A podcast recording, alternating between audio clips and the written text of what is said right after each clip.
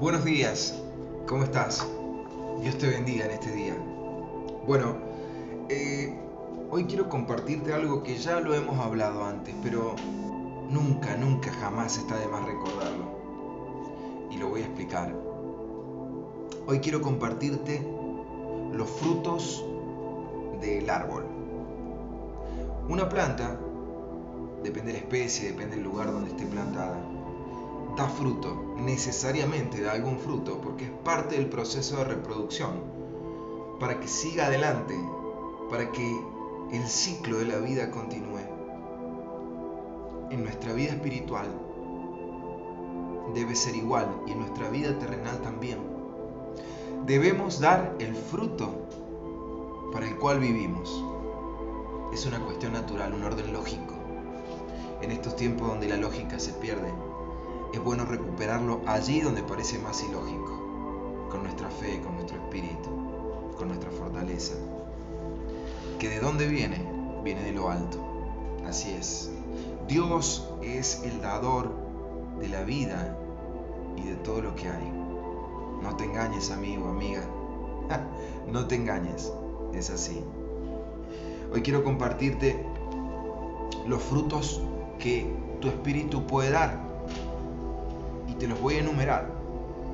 Amor, gozo, paz, paciencia, benignidad, bondad, fe, mansedumbre, templanza.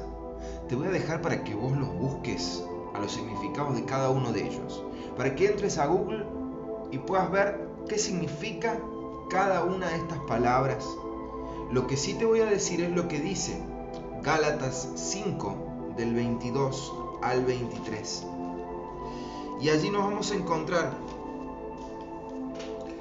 que nos dice, mas el fruto del Espíritu es amor, gozo, paz, paciencia, benignidad, bondad, fe, mansedumbre, templanza. Contra tales cosas no hay ninguna ley. Pero los que son de Cristo han crucificado la carne con sus pasiones y deseos. Así es.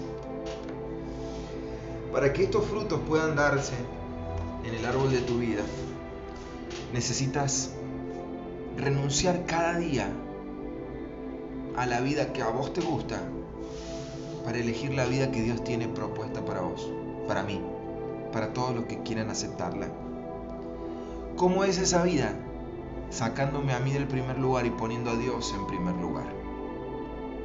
Buscándolo en oración, buscándolo en en meditación en Él, entendiendo a Dios como una persona, no como una fuerza, entendiendo a Dios como el autor, el creador, aquel que nos da vida y que está por encima de cualquier problema o situación, y entendiéndonos a nosotros como personas que necesitan de Él, que aceptan el perdón que nos regaló en la cruz y que tienen la firme convicción de cambiar la manera de vivir y de ver las cosas. Hay dos caminos, el angosto y el ancho.